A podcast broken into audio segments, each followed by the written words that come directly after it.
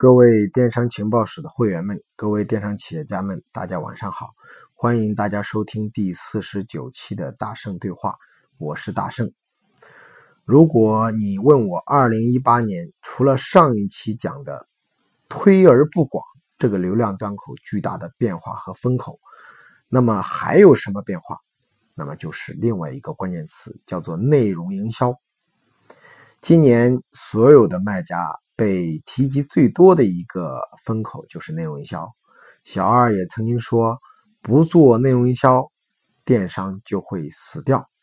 二零一八年的卖家必须要做内容营销，虽然不是像他们说的那么夸张，但也是意味着内容营销非常非常的重要。那什么是内容营销呢？内容营销就是我们从卖产品变成卖内容、卖产品以外的东西。通过产品背后的内容去传播我们的产品，去与客户交流、与客户互动，让客户产生对产品的探索欲望。就是在没有客户购买欲望的时候，通过看一个视频、听一个段子啊，欣赏一段语音或者音乐，看一个漫画、看一个视觉图片。就产生了对你的产品兴趣，从而来探索这个产品进行购买。说白了，内容营销其实就是一种软销售，它区别于现在的淘宝搜索某个关键词去产生购物，它没有带有明确的购买目的，它可能就是因为看了一篇文章，很感动这个创业的故事。所以就去买了你的产品，他可能就看了你一个小视频，觉得很有意思，想和你成为一样的人，就买了这个产品。所以说，内容营销其实是让客户在没有直接明确购买的欲望的前提下，通过看了你有趣的内容，从而产生对产品探索的欲望。很多人把内容营销理解为做淘宝直播，其实这是一种很肤浅的认知。淘宝直播根本都不算是内容营销，它只是一种区别于直通车钻展的一种新的流量工具而已。说白了，它其实就是淘宝版的电视购物。大家觉得觉得很像吗？它就是淘宝版的电视购物，没有什么这个营销的这个内容上的客观性可讲。什么是真正的内容营销呢？内容营销就是。要跟客户传导产品以外的东西，就是他卖什么都不卖产品啊！给大家讲个比较简单的例子，大家理解一下就明白了。比如有一个卖卫生巾的，叫做轻生活，他呢就讲了一个故事，说这一款卫生巾是卖给男朋友的卫生巾，让这个男朋友啊买来送给女孩子的。那么他讲了这样一个故事，说有一对情侣。他的女朋友呢是一个敏感的体质，特别容易过敏。那么用一般的卫生巾呢，就容易引起身体的不适。而他男朋友为了给他女朋友找到一款合适、没有过敏的卫生巾，把市场上所有各种贵的卫生巾全部买回来，然后。挂在自己的房间里，每天早上醒来的第一件事就是用脸来蹭那个卫生巾，因为脸呀是人体身上最敏感的一段皮肤，所以如果脸都不过敏，那就真的就不过敏了。最后他终于找到了一款对人体没有任何刺激性的无致敏卫生巾，于是他发现这个市场很大，于是创立了一个品牌叫轻生活。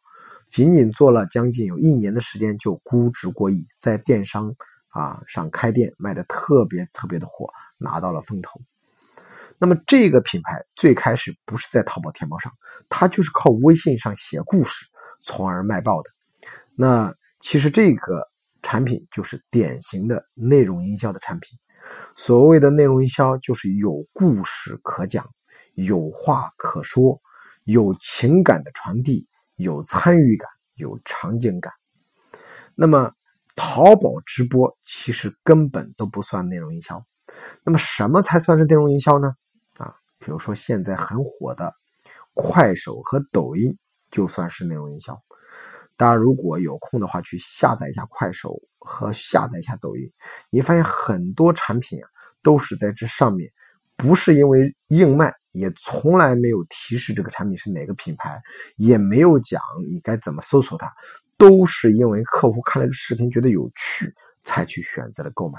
都问这个拍视频的人啊啊，你这个浴盆在哪里买的？你这个钱包在哪里买的？这些呢，都是因为视频的有趣性激发了人的购买欲望。就像抖音上特别流行的一个，就是每个车上啊都放了一个像蜘蛛侠一样的人啊，蜘蛛人坐在自己的车尾，他变成了整个抖音的抖友们买的一个东西。其实这就是发起让很多人找社群的这种欲望感。来激起了很多人一起买这种东西，这个才算是真正意义上的内容营销。那么，内容营销就是让自己的产品充满故事、充满情怀、充满情感、充满娱乐性、充满参与感。什么样的产品适合做内容营销呢？就你的产品要有自己独立的故事，要能讲出来它与众不同的特点。要让客户有兴奋点，觉得它与众不同；要让客户有新鲜感，觉得它值得去炫耀；要让客户觉得这个产品能够带来一种身份的认同。那么，很多很多卖家其实是拿着没有内容的产品，无内容可营销，再做内容营销。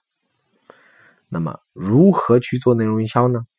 去拍一个抖音。我们可以尝试用我们自己的产品去拍个抖音，你看看你拍抖音的时候能不能讲出你的产品有故事、有情怀、有趣、有兴奋点的地方到底在哪里？当你不说一个字，不用一个文案，仅仅是拍一个小视频就能够让客户对你产品激发欲望，那你的产品就真的可以做内容营销了。所以说，内容营销从给自己的产品拍一段小抖音。小快手的短视频开始。